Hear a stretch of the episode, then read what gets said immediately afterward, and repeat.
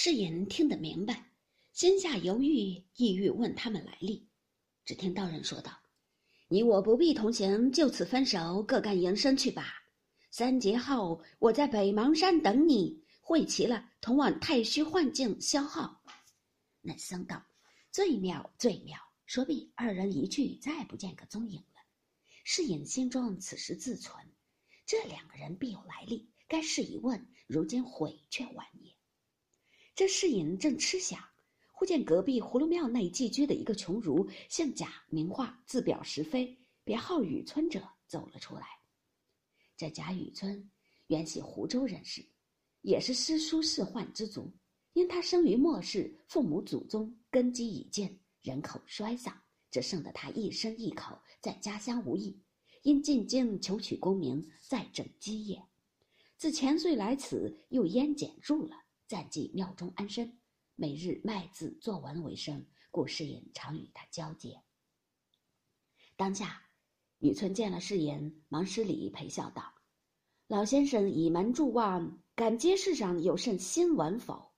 世隐笑道：“非也，是因小女啼哭，引他出来作耍，正是无聊之甚。兄来的正妙，请入小斋一谈，彼此皆可消此永昼。”说着。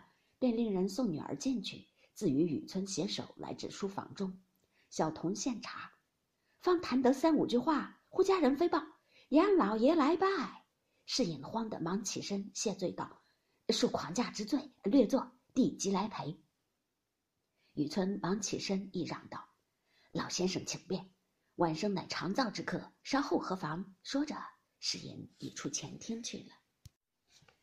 这里雨村且翻弄书籍解闷儿，忽听得窗外有女子笑声，雨村遂起身往窗外一看，原来是一个丫鬟在那里携花，生得仪容不俗，眉目清明，虽无十分姿色，却亦有动人之处。雨村不觉看得呆了。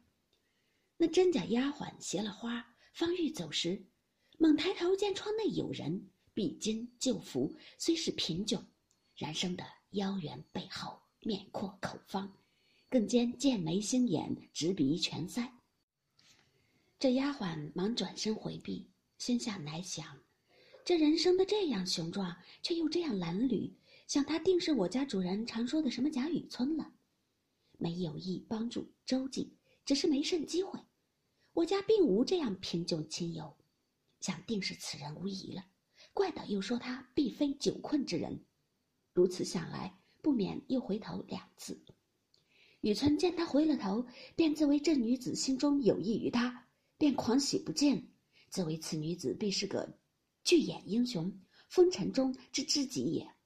一时小童进来，雨村打听的前面留饭，不可久待，遂从家道中自便出门去了。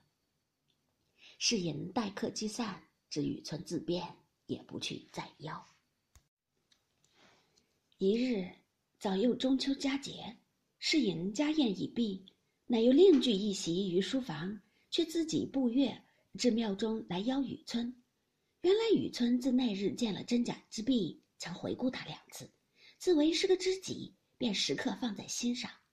今又正值中秋，不免对月有怀，因而口占五言一律，云：“未卜三生愿，平添一段愁。”梦来时脸额，行去几回头。自顾风前影，谁堪月下愁？禅光如有意，先上玉人楼。雨村言罢，因又思及平生抱负，苦未逢时，乃又搔首对天长叹，抚高吟一联曰：“欲在独中求善价，钗于帘内待时飞。”恰值世隐走来，听见。笑道：“雨村兄真抱负不浅也。”雨村忙笑道：“不过偶言前人之句，何敢狂诞至此？”一问：“老先生何幸至此？”诗隐笑道：“今夜中秋，俗谓团圆之节，想尊兄旅寄僧房，不无寂寥之感，故特具小酌，邀兄到碧斋一饮，不知可纳前意否？”雨村听了，并不推辞，便笑道。急忙后，哎，何敢扶此盛情？说着，便同侍隐赴过这边书院中来。须臾茶毕，早已设下杯盘，那美酒佳肴自不必说。二人归坐，先是款斟慢饮，次见弹指兴浓，不觉飞弓献甲起来。当时街坊上家家箫管，户户弦歌，当头一轮明月，飞彩凝辉。二人欲添豪兴，酒到杯干。雨村此时已有七八分酒意，狂兴不禁，乃对月欲怀，口号一绝，云：“时逢三五便团圆，满把晴光护玉兰。天上一轮才捧出，人间万幸仰头看。”世隐听了，大叫：“妙哉！吾每为兄，必非久居人下者。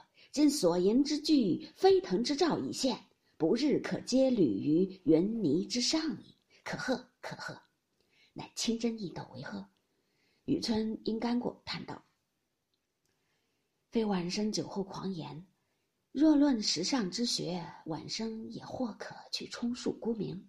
只是目今行囊路费一概无措，神经路远，非赖卖字撰文皆能到者。”世隐不待说完，便道：“兄何不早言？”余没有此心，但每遇兄时，兄并未谈及，余故未敢唐突。今既及此，余虽不才，毅力二字却还识得。且喜明岁正当大比，兄宜作速入都，春为一战，方不负兄之所学也。其盘非于世，弟子代为处置，亦不枉兄之谬识矣。当下即命小童进去，速封五十两白银，并两套冬衣。又云。十九日乃黄道之期，兄可即买舟西上，待雄飞高举，明东再晤，岂非大快之事也？雨村收了银衣，不过略谢一语，并不介意，仍是吃酒谈笑。那天已交了三更，二人方散。世隐送雨村去后，回房一觉，直至红日三竿方醒，因思昨夜之事。意欲再写两封荐书与雨村带至神都，使雨村投谒个世宦之家为祭足之地。